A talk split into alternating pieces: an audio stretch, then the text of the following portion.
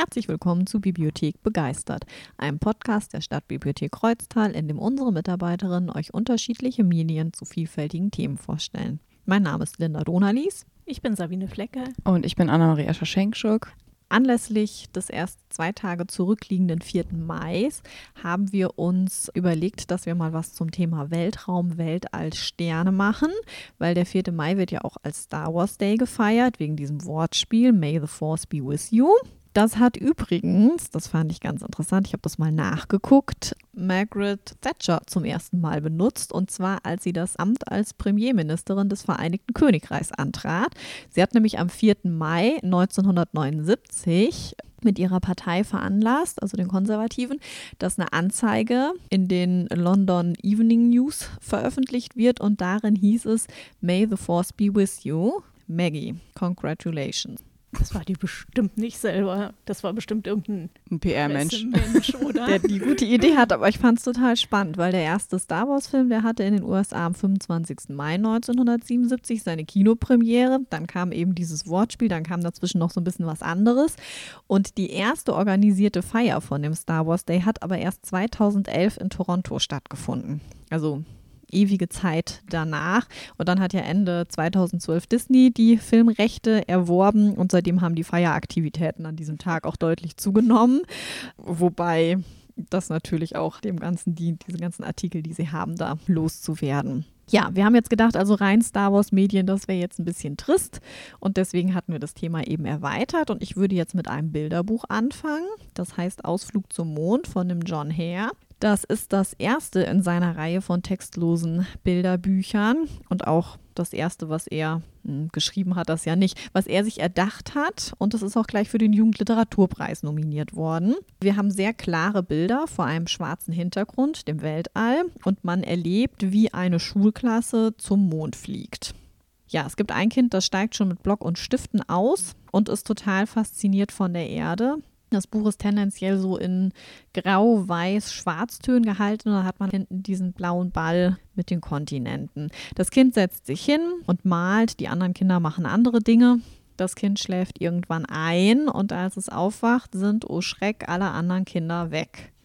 Was ich total faszinierend finde, man kann diese ganzen Sachen sehen. Obwohl das Kind einen Helm auf hat, klar, ne, auf Mond und man keine Gesichtsausdrücke sieht, ist einem trotzdem klar, ne, wenn ihr euch das Bild jetzt anguckt, man sieht das Kind und die ganzen Fußstapfen von den anderen Kindern, aber es ist niemand mehr da und es ist völlig klar irgendwie, was das fühlt, ohne dass es da steht.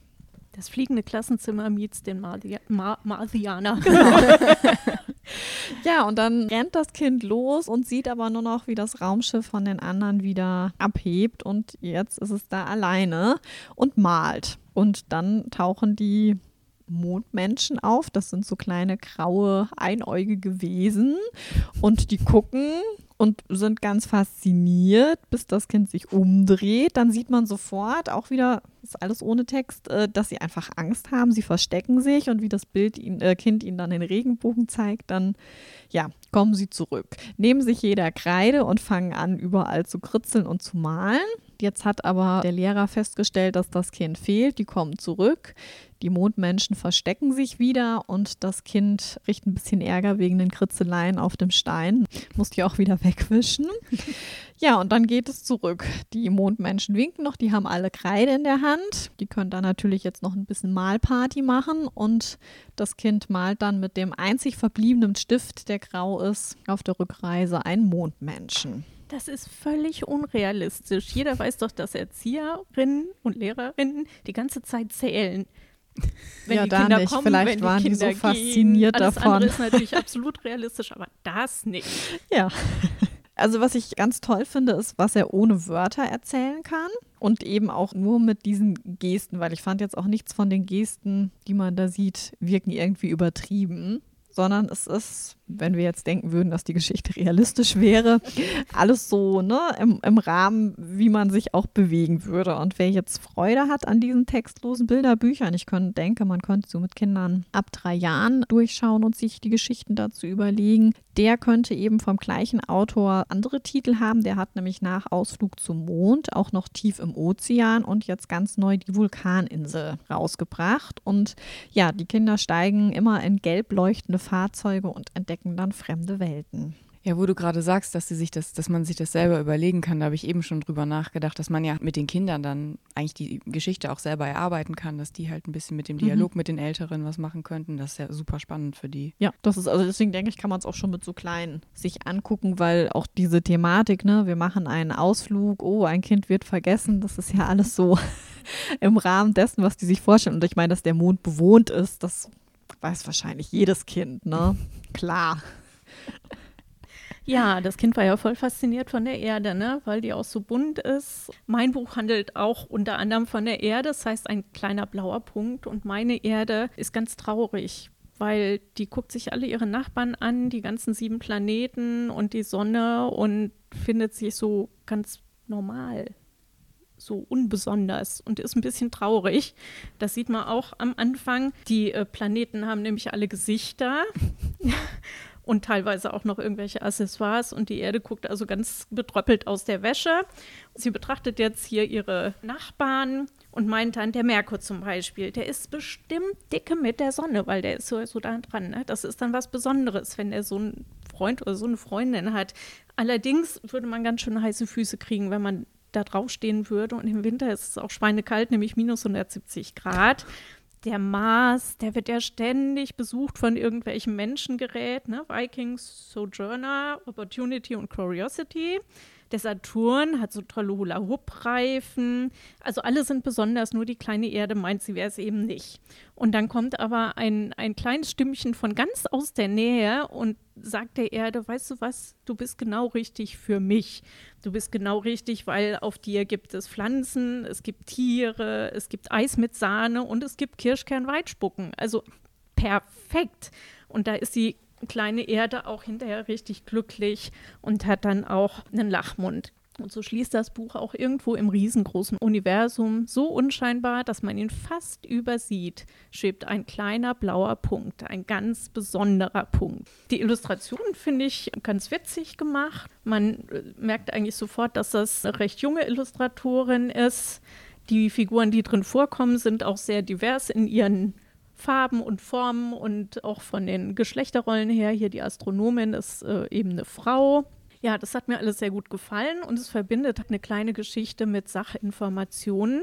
Im Vorsatzblatt hat man das Ganze dann auch nochmal auf den Punkt gebracht, für die, die es ganz genau wissen wollen. Also zu jedem Planeten gibt es dann, woraus der besteht, welchen Sonnenabstand er hat, welchen Durchmesser, welche Umlaufzeit, welche Tagesländer und wie viele Monde. Finde ich eigentlich ganz schön aufgemacht. Die Farben sind recht satt und ansprechend. Umweltfreundlich produziert ist das Buch auch, sogar die Farben, damit der ganz besondere Planet auch ganz besonders lange erhalten bleibt. Schön, ich, ich muss jetzt gleich direkt fast mal ein bisschen gucken. Weil in meinem Roman waren ja auch so Fachwissenssachen drin. Und dann habe ich mich natürlich immer gefragt, stimmt das auch alles, was der Autor mir jetzt in dem Roman schreibt? Und dann muss ich dann später eigentlich mal hier gucken. Das eine stimmt sogar. Das sehe ich hier direkt mit dem Jupiter und der Tageslänge. Die ja. Tage auf dem Jupiter haben nämlich weniger als zehn Stunden. Hm. Mhm. Ja, man lernt. Man lernt eine Menge bei diesem Podcast, wenn man die Bücher liest. Nicht, dass ich mir das alles merken könnte. Dafür hast du das Buch, dann kannst du immer wieder reingucken. Das stimmt. Okay, auch jede Menge lernen tut man bei der Reihe Der kleine Major Tom. Und der erste Band heißt Völlig losgelöst. Und ich habe, ich weiß nicht, ob euch das auch geht, jedes Mal das Lied von Peter Schilling dann in meinem Kopf. Ne? Dieses Völlig losgelöst von der. Ja. Der Titel ist kein Zufall. Der war nämlich Ideengeber.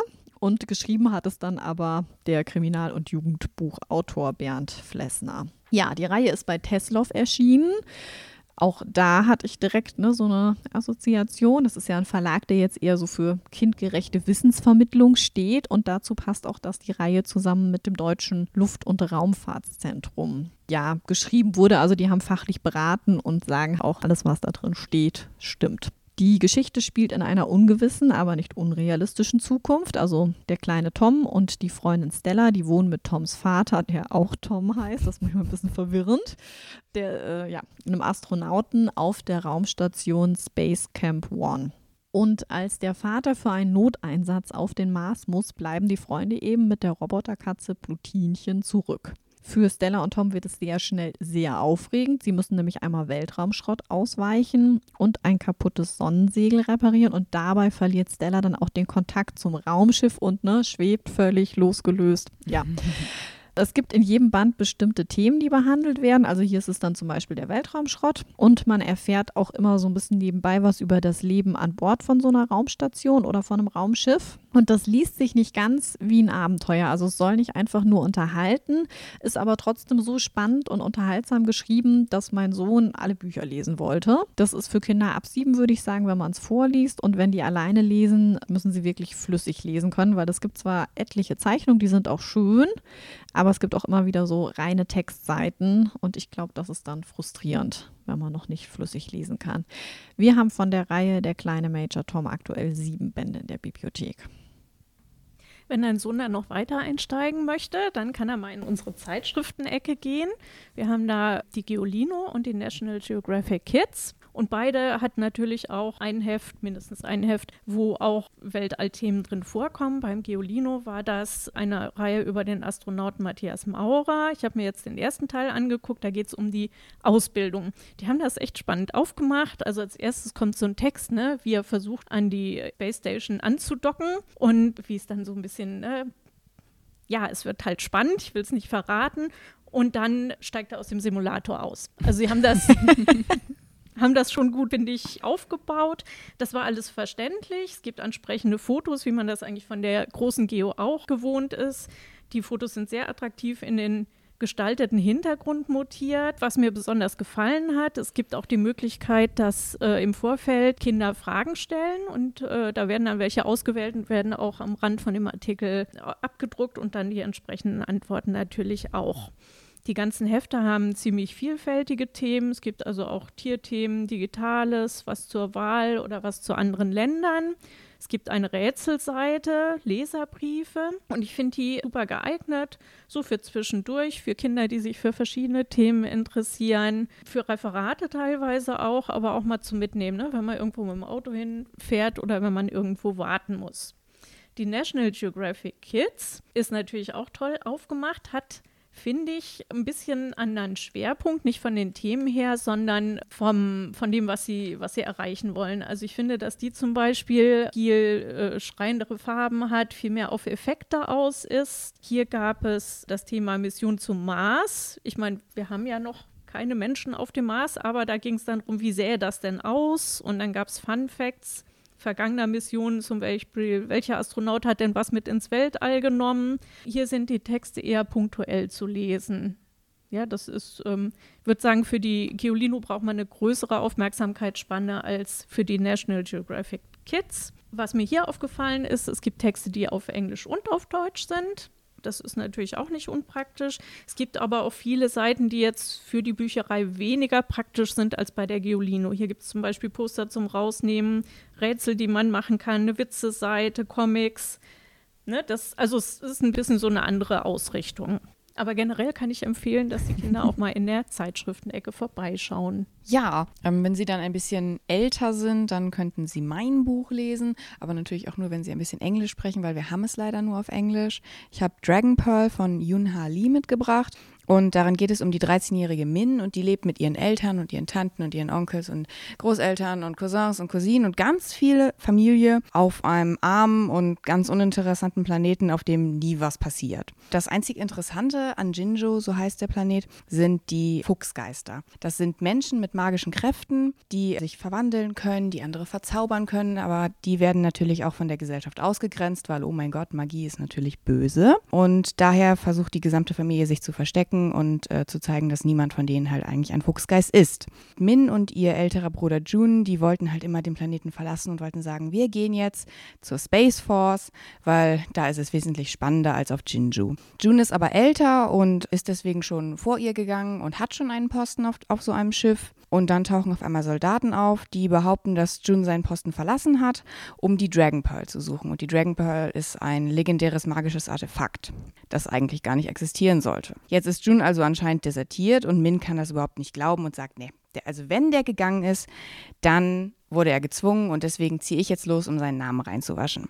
Sie stiehlt sich deswegen auf ein Schiff und versucht halt ihren Bruder zu finden und dann geht sozusagen ihr Abenteuer los. Sie ja, gibt sich als Kadettin aus, indem sie halt ihre Gestalt wandelt.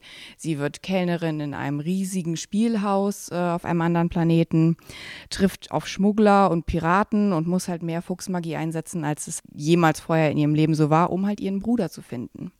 Und ob sie das tut, das verrate ich natürlich nicht. Was super interessant daran ist, das gehört halt zu der Reihe Rick Riordan Presents. Der hat ja diese Percy Jackson Bücher geschrieben und der hat dann schlussendlich seinen Namen zu bestimmten Büchern mit dazugegeben von nicht weißen Autorinnen, damit ihre Stimme auch gehört werden kann. Und das fand ich halt super interessant. Wir haben noch ein anderes Buch äh, aus der Reihe. Genau, es ist eine Space Opera, sie ist witzig und für Teenager geeignet, aber Erwachsene können sie natürlich auch lesen. Und von Yuna Lee haben wir im Erwachsenenbereich noch äh, eine andere Science-Fiction-Reihe. Generell ähm, schreibt er eigentlich immer Sachen, die so ein bisschen äh, auf koreanischer Mythologie basieren, aber halt auch ähm, immer so ein bisschen Sachen, die ja so aus, de aus dem Rahmen fallen. Also es gibt jetzt halt auch ganz viele nicht nicht-binäre Charaktere in diesem Buch, genauso wie es ja in seiner anderen Reihe Menschen gibt, die halt trans oder nicht binär sind. Und das finde ich eigentlich immer ganz cool. Ich muss ja gestehen, ich habe, ähm, um kein Science-Fiction-Buch lesen zu müssen, gesucht und bin tatsächlich im Romanbereich auf ein Buch gestoßen, ja, was ich eben auch den Sternen und dem Weltall und allem zuordnen konnte. Das ist ja nicht ganz so meins, genau. Deswegen habe ich mich jetzt dem Das Lächeln einer Sommernacht von Luca Amirati da rausgezogen und bringe was zu Sternen und Weltall mit, ohne Science Fiction. Der Autor lebt wie sein Protagonist in der Küstenstadt Sanremo in Ligurien und der Samuele, 30 Jahre alt, leidenschaftlicher Radfahrer, der liebt das Meer und die kleinen Gässchen in der Altstadt und eben ganz besonders die Sterne. Er träumt davon, Werbetexter bei einer großen Agentur zu sein. Und bisher hat es aber nur durch einen Trick in die Redaktion von der örtlichen Zeitung geschafft. Hier arbeitet er tagsüber für wenig Geld und für noch weniger Geld arbeitet er aber mit deutlich größerer Leidenschaft abends äh, oder manchmal auch tagsüber in der Sternwarte und zeigt da Touristen oder Klassen einfach, was so am Himmel los ist. Und die Geschichte beginnt jetzt am Tag der Sternschnuppennacht, die Nacht von San Lorenzo. Das ist die Nacht der Wünsche. Die Perseiden sind ein jährlich in der ersten Augusthälfte wiederkehrender Meteorstrom und sie gehören zu den eindrucksvollsten Sternschnuppenschwärmen und kann man sich ja jetzt denken, ne? an dem Abend ist die Sternwarte natürlich broppenvoll. Ich gucke dir auch immer. Was? Die, die Sternschnuppen. Ah, okay, guck ich nicht. Ja. Genau, aber die Gäste, die da sind, gucken auch alle, lassen sich alles erklären und als dann irgendwann alle weg sind, bleibt der Samuele noch und genießt einfach die Ruhe und diese besondere Atmosphäre, die es da oben gibt. Und als er dann gehen will, hört er auf einmal ein Geräusch und dann trifft er sie. Ich lese jetzt einfach mal die, die Parts, dann kann man sich ihn so als Typ, finde ich, ein bisschen besser vorstellen. Doch noch bevor ich einen Schritt machen kann, erscheint plötzlich aus dem Nichts eine geheimnisvolle junge Frau in einem kirschroten Seidenkleid und erschreckt mich zu Tode. Ich stoße einen so lauten Schrei aus, dass er sicherlich bis in himmlische Sphären dringt. Ihre Augen rauben mir fast den Atem. Sie sehen mich durchdringend an und sind dunkelblau. Wahrscheinlich träume ich, das ist die einzige Erklärung. Er macht dann den Test und äh, schließt auch mal die Augen, aber die Frau bleibt. Was ich hingegen nicht vergessen kann, ist ihre zarte helle Haut, ihre leicht gewellten kastanienbraunen Haare mit den honigfarbenen Sprenkeln, die sie mit einem Seitenscheitel trägt, und ihre johannisbeerroten Lippen. Sie ist eine ganz bezaubernde Erscheinung. Da hat aber jemand sehr genau hingeguckt. Ja, sie sagt dann, dann wird sie jetzt wieder gehen, wenn alles rum ist. Er lässt sie natürlich nicht gehen, also der ist hin und weg, hört man ja auch. Und er zeigt ihr eben dann die Sternwarte und weil sie keine Unterkunft hat und es jetzt ja später geworden ist, bietet er ihr auch noch ein Abendessen bei sich an. Und dann schläft er, als sie gerade im Badezimmer ist, nach einem langen, chaotischen Tag ein. Er wollte nur ganz kurz mal die Augen schließen und als er am Morgen erwacht, ist die Emma weg. Und weil er jetzt leider gar nichts Hilfreiches für die Suche nach ihr weiß, außer dass sie Emma heißt und Kinderbuchautorin ist, sucht er. Er sucht und hofft, er wird von seiner besten Freundin ermutigt, von seinem besten Freund entmutigt. Der meint nämlich, der soll jetzt mal die paar Stunden vergessen und einfach wieder leben. Aber das kann der Samuele nicht. Also genauso wenig, wie er den Wunsch, als Werbetexter zu arbeiten, vergessen kann und immer wieder versucht, bei dieser einen großen Agentur angenommen zu werden. Auf dem Cover sieht man eine Frau im kirschroten Kleid vor einem Sternenhimmel und ja, sie hat in den Händen wie als ob der Goldfisch schweben würde, ne? als ob sie so ein Glas in der Hand halten würde und der Goldfisch, der blubbert goldene Luftblasen. Das passt sehr gut zu dem Buch. Also der Samuele ist ein Träumer, der mit einer sehr eigenen Beharrlichkeit sucht und hofft und alles mit seinem Goldfisch Galileo bespricht. Dann gibt es noch die 80-jährige Nachbarin und auch seine beste Freundin, die viele schlaue Dinge sagen. Also zum Beispiel, das Leben ist zu kurz, um sich mit Selbstzweifeln zu plagen. Das Buch macht auf jeden Fall große Lust, mal nach Sanremo zu reisen. Also man hat halt manchmal dieses Urlaubsfeeling und man erfährt auch ganz nebenbei was über das Weltall. Zum Beispiel, dass auf dem Jupiter ein Tag weniger als zehn Stunden hat oder dass nicht der Polarstern der hellste Stern am Himmel ist, sondern Sirius, ein Sternbild aus dem großen Hund. Oder, das weißt du vielleicht auch, dass der Saturn schwimmen kann. Der hat nämlich eine geringere Dichte als Wasser. Wusste ich alles noch nicht. Ja, ich auch nicht. so, so nebenher kriegt man die Dinge so, ne? Ja, und der Samuele fragt sich, wo bei all seiner Glücklosigkeit sein Ort ist, um glücklich zu sein. Und als Leserin wartet man natürlich auch darauf, dass die Emma wieder auftaucht oder dass er irgendwie anders glücklich wird, weil das ist wirklich ein ganz lieber Kerl, dem man nur das Beste wünscht. Ja, und dann passiert auf den letzten Seiten ganz viel. Ja, wo der Ort ist, um glücklich zu sein, das fragt sich meine Protagonistin auch, weil ich habe ähm, den Netzwerkeffekt von Martha Wells mitgebracht. Ich hatte irgendwann vor einem Jahr oder so schon mal den ersten Teil vorgestellt. Und zwar geht es um die, das Tagebuch eines Killerbots. Ich wollte gerade sagen, genau, das war doch Mhm. hier die mit den Netflix-Serien oder irgendwie so, ne? Genau. Im Weltraum Wo und wir dabei Serien sind. und da wird immer getauscht. Ja. Linda, kennst du das Gefühl, wenn du auf der Arbeit bist und du hast jetzt echt genug von Menschen und dann kommt dein Chef rein und gibt dir eine weitere Aufgabe, die jetzt sofort erledigt werden muss oder die Welt geht unter, aber eigentlich möchtest du nur nach Hause gehen und deine Lieblingsserie bingen und dann bist du auch noch eine selbstdenkende Mördermaschine, die für absolute Zerstörung programmiert wurde? Herzlichen Glückwunsch, du bist Killerbot. Ah, Ja, so Okay. fängt das an. Der Netzwerkeffekt ist tatsächlich das offiziell erste Buch von, vom Tagebuch eines Killerbots, weil das andere waren alles Kurzgeschichten, die so zusammengefasst waren.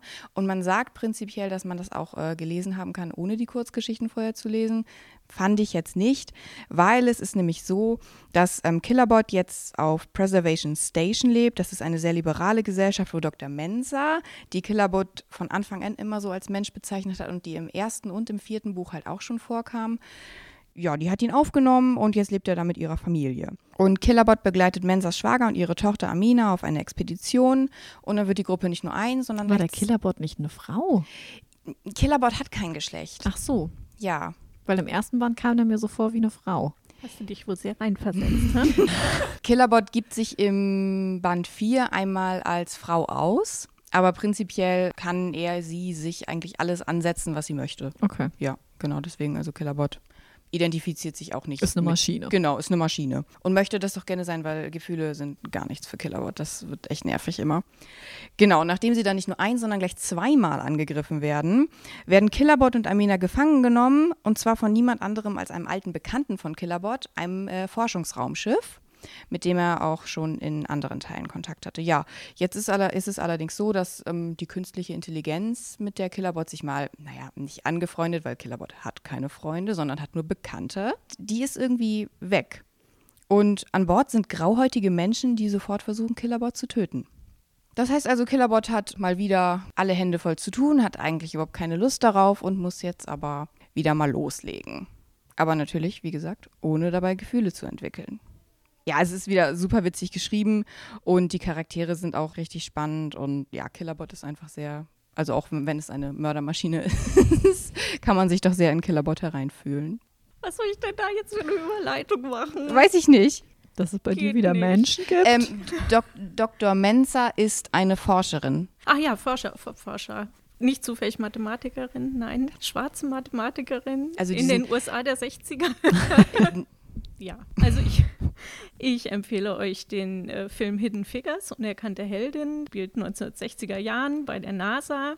Und da arbeiten die drei afroamerikanischen Freunde Catherine, Dorothy und äh, Mary als Mathematikerin. Die Catherine ist besonders begabt und sie wird einem Sonderteam zugeteilt, das die Erdumrundung des Astronauten John Glenn betreut. Sie kommt aber nicht gut an im Team, was aus weißen Männern besteht. Also die versuchen sie dann damit abzuspeisen, dass sie doch jetzt mal Kaffee kochen soll oder solche Sachen, wollen aber nicht aus den gleichen Tassen wie ihr trinken. Von daher vielleicht doch die Überleitung, man entwickelt mörderische Gefühle. Auf der Arbeit, ja. ähm, das ist nach einer wahren Geschichte. Die Mission sicherte den USA einen wirklich entscheidenden Vorsprung beim Wettlauf ins All den ja mit der UdSSR hatten. Das Mercury-Programm sind eigentlich die ersten Schritte der bemannten Raumfahrt. Hier ging es um die erste Erdumrundung. Und die Catherine und auch die anderen Mathematikerinnen waren halt dazu da, die Flugbahnen für dieses Programm zu berechnen. Und das ist ja ähm, sehr wichtig ich denke immer, wenn man so Astronauten sieht oder, oder Filme über das Weltall oder so, ne, dann fokussiert man sich so auf die Leute im Außendienst, sage ich jetzt mal. Dabei sind mhm. die Leute, die unten in der Station stehen, das vorbereiten und dann auch im Zweifelsfall äh, ganz schnell handeln müssen, die sind ja mal mindestens genauso wichtig. Ja, und vor allen Dingen müssen die das gut vorbereitet haben, ne? Ja, ganz genau. Ja, also, dass die dann so Erfolg hatten, das war eigentlich auch nur dadurch möglich, dass sie eben die Geschlechter- und Rassengrenzen haben fallen lassen. Das passiert in dem Film etwas zögerlich, aber es passiert. Die Catherine hat zwar nach 50 Jahren, aber immerhin 2015 dann die Medal of Freedom verliehen bekommen für ihre Arbeit, die sie geleistet hat. Und ich fand das unheimlich faszinierend den Film anzugucken. Schauspieler und Schauspielerinnen waren T.P. Henderson, Octavia Spencer, Janelle Moae und Kevin Costner. Jetzt seid ihr auch sprachlos. Jetzt sind wir auch sprachlos. Meine Rache. Ja, wobei ja. den, den würde ich gucken. Der war auch echt gut. Jetzt keine Angst vor der Mathematik. Also es macht einem den Film nicht kaputt. Genau, auch bei mir geht es ein bisschen so um bemannte Raumfahrt. Ich habe Highlife von äh, der Regisseurin Claire Denis mitgebracht. Und das ist ein Film von 2018 und es geht darum, dass ganz, ganz weit entfernt von unserem Sonnensystem ist ein Raumschiff unterwegs und die einzigen menschlichen Passagiere sind Monte und seine kleine Tochter Willow. Und Monte ist der letzte Überlebende der ähm, ursprünglich neunköpfigen Besatzung. Und diese bestand aus ehemaligen Häftlichen, Häftlingen und Leuten, die zum Tode verurteilt wurden und dann doch jetzt einfach mal auf dieses Raumschiff gesetzt wurden. Also das ist ja eine Umgebung, wo ich wirklich gern mein Kind mitnehmen würde. Ja. Ich finde, das ist auch so ein bisschen so Australien 2.0, ne? genau. Äh, die sind zusammen mit Dr. Dips unterwegs und sie sind auf der Suche nach alternativen Energiequellen, die sie halt irgendwo in der, im Weltall finden sollen. Und einfach weil davon ausgegangen wird, dass keiner von denen irgendwie überlebt, diese, diese Mission, sind das halt alles ehemalige Häftlinge, unter anderem auch die Dr. Dips. Auch viel besser, als die hier auf der Erde abzuschieben, wo es so eng geworden ist, ne? ja, das denkst du jetzt. Das Problem ist, dass diese Dr. Dips davon ähm, besessen ist, Leben im All zu erschaffen und dass sie deswegen versucht, die ähm, ja, Gefangenen miteinander zu paaren sozusagen. Es gibt einen Raum, wo die Männer hin reingehen sollen. Ähm, ja, genau, um ihr Sperma dazulassen. Dann befruchtet sie die Frauen. Film nicht Dann befruchtet sie die Frauen künstlich und es klappt aber irgendwie alles nicht. Ja, bis sie ähm, dann das bei Monte versucht und der das halt dann eine äh, Frau schwanger wird. Ja, dadurch halt sozusagen ein Kind geboren wird. Ja, oh, gut, dann haben die das Kind gar nicht mitgenommen. Nee. Dann kommt das Kind ja erst. Genau, äh, nach und nach äh, sterben die einzelnen Crewmitglieder allerdings. Teilweise bringen sie sich selber um, teilweise ist es einfach die Strahlung, die sie tötet. Und nachdem dann halt dieses Kind ähm, geboren wird, ist die ähm, Dr. Dips einfach nur so, ich habe mein Ziel erreicht und ja, tritt aus der aus der Tür raus und ähm, tötet sich selber. Und dann hat man da nur noch Monte mit seinem Baby, der jetzt halt auf diesem Raumschiff sitzt und einfach immer weiterfährt. Ja, das Gute ist, das Kind kriegt keine schlechten Einflüsse mehr mit. Ganz genau. Ja, und sie sind auf dem Weg zu äh, einem schwarzen Loch und die Zeit vergeht hier halt auch wesentlich langsamer als auf der Erde. Das heißt, er weiß auch gar nicht, ob vielleicht die Erde sozusagen schon untergegangen ist, weil die keine Energiequellen hatten oder ob nicht alle, die er liebt, schon tot sind. Und er muss jetzt halt jeden Tag leben, muss seine Sachen an Bord äh, verrichten und bekommt dann vom Bordcomputer 24 weitere Stunden lebenserhaltende Maßnahmen geschenkt. Und wenn er das nicht macht, dann sterben er und seine Tochter. Der Film folgt dann halt ihm und seiner Tochter, bis die irgendwann ähm, Teenager wird und sie das schwarze Loch erreichen. Und was super interessant ist, ist, dass der Film nicht chronologisch erzählt wird. Das heißt, es fängt halt sozusagen damit an, wie er sich um seine Tochter kümmert und wird halt in Rückblenden nach und nach erzählt, was überhaupt passiert ist. Ja. Das klingt, finde ich, jetzt gar nicht mehr so schlimm. Nee, also dieser, dieser Begattungsakt wird ja jetzt nicht filmfüllend nee, gewesen sein, nee. ne? Also das überhaupt nicht. Was halt super interessant ist, ist, dass halt äh, Robert Pattinson hier mitspielt. Der wird jetzt halt einigen von Twilight bekannt sein, den anderen halt neuerdings jetzt aus äh, The Batman. Und der war richtig, der wollte unbedingt in diesem Film mitspielen, der wollte unbedingt mit dieser Regisseurin arbeiten und deswegen ist er immer wieder zu ihr hingegangen und hat gesagt, er möchte das jetzt gerne machen. Und sie meinte, nee, der ist zu jung eigentlich. Und dann war er aber so, so unnachgiebig, dass sie halt irgendwann gesagt hat, okay, du darfst dafür vorsprechen und dann war er perfekt für die Rolle. Cool. Also ist definitiv mal was anderes, ne? Kein mhm. Einheitsbrei. Cool. Okay, also wir hatten heute ja wieder eine ganz bunte Mischung. Wer irgendwas entdeckt hat, was er gerne ausleihen möchte, ihr findet alle Titel zusammengestellt unter Listen in unserem Bibliothekskatalog. Einfach auf der linken Seite oben ausklappen. Und beim nächsten Mal geht es dann, weil wir jetzt immer näher an unser Bibliotheksjubiläum drankommen, um Vergangenes und Medientipps von Menschen, die hier mal gearbeitet haben bzw. noch arbeiten. Also ja, ganz spannend. Wer irgendwas noch über die Geschichte der Bibliothek hören möchte, ist da auf jeden Fall richtig. Dann verabschieden wir uns. Bis zum nächsten Mal. Tschüss. Tschüss. Tschüss.